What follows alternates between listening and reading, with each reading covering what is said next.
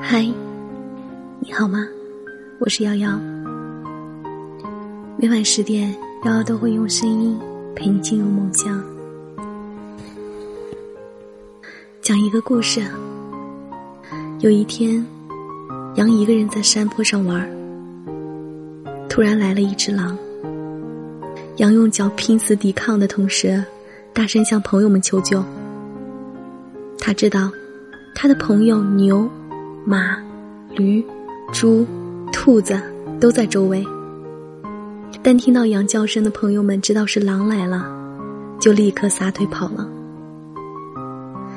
只有山下的狗，听到声音后，奔上坡来，咬住了狼的脖子。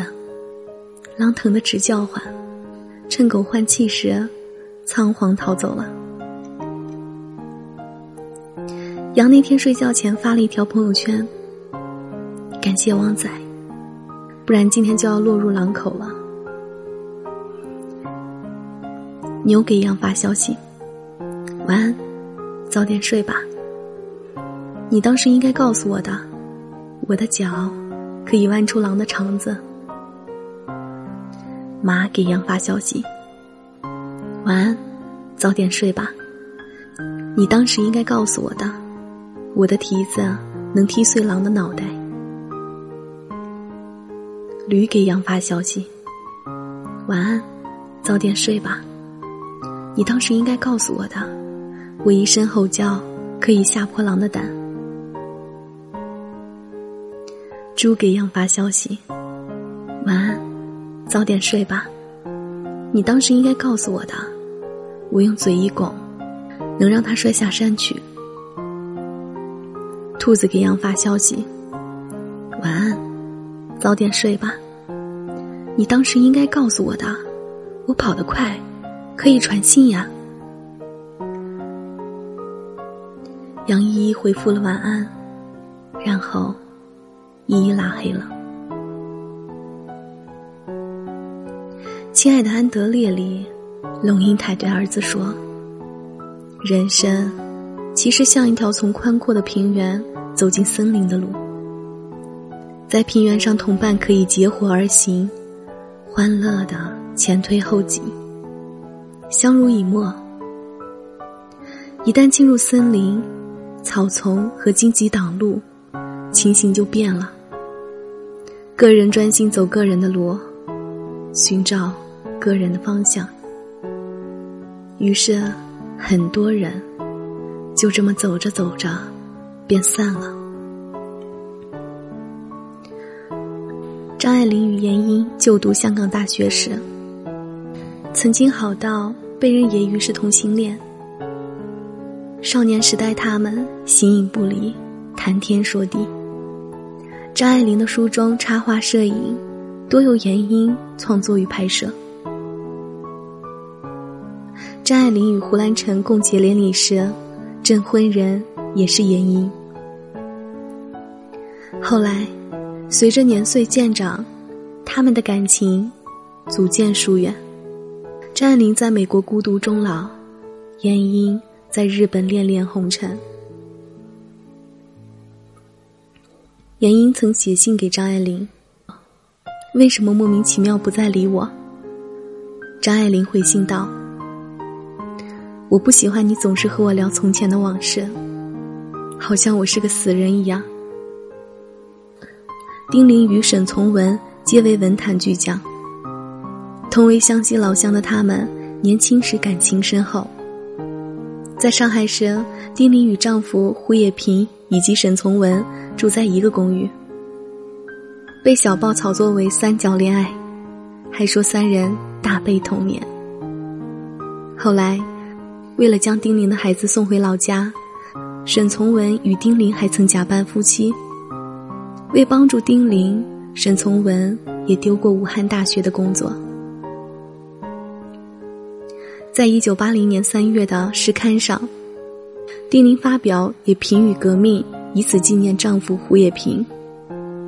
意外的是，文中却怒斥了沈从文四十年前创作的《祭丁玲》。称此书胡言乱语，并说作者无知无情。是贪生怕死的胆小鬼，斤斤计较个人得失的市侩。对此，沈从文未作回应，但在给好友徐迟的信中称：“真像过去鲁迅所说，冷不防从背后杀来一刀，狠得可怕。”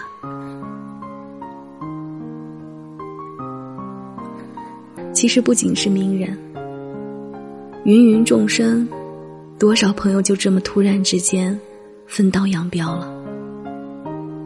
初中毕业时，舍友跟我说：“不管时间隔多久，我们都要永远保持联系。”那时候，我们每晚头靠头，等熄了灯，说着悄悄话，枕着彼此的心事，互道晚安。可是后来，当年的人便音讯全无了。前些日子，不知道通过什么途径。这个隔了这么多年舍友加了我微信，原以为的寒暄只是一句：“我现在做微商代购，多多支持哦。”不知道回什么的我，默默将其拉黑了。欲买桂花同载酒，终不似少年游。不怪当年的友谊不真挚，只怪年轻。太浅薄，天真岁月，太容易将求学途上的百日同窗当做人生至交。直到后来，面对不一样的生活，遇到不一样的人，不在一个圈子的我们越走越远。故人不在，看似残酷，却蕴含人生哲理。天下无不散之宴席，如今。看似热闹的社交网络中，那些与你互道晚安、为你点赞的朋友，或许有一天，无话不说的你们，突然无话可说。然后你发现，原来你们价值观一直不同，只是刚开始认识不深，都会迁就彼此，而现在，他却列入你的黑名单。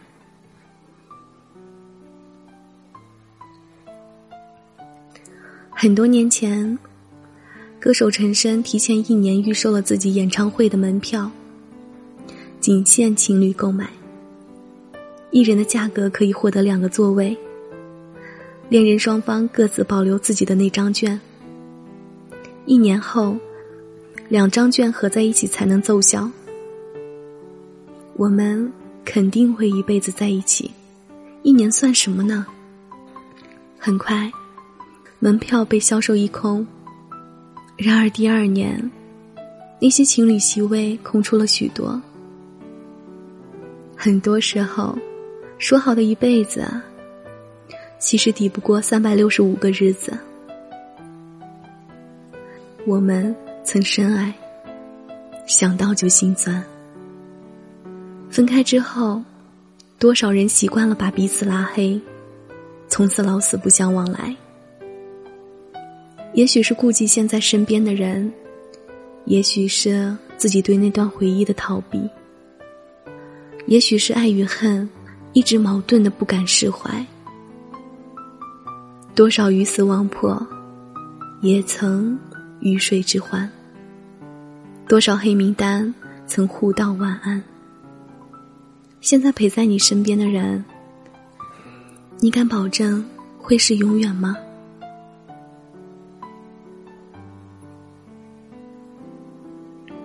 向之所欣，俯仰之间，以为沉寂，又不能不以之心怀。《山河故人》里说：“每个人只能陪你走一段路，迟早是要分开的。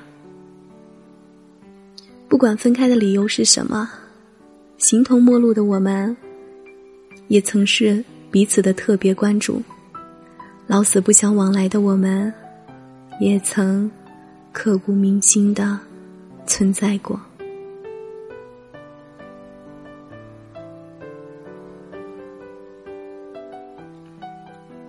感谢收听，我是瑶瑶。晚安，好梦。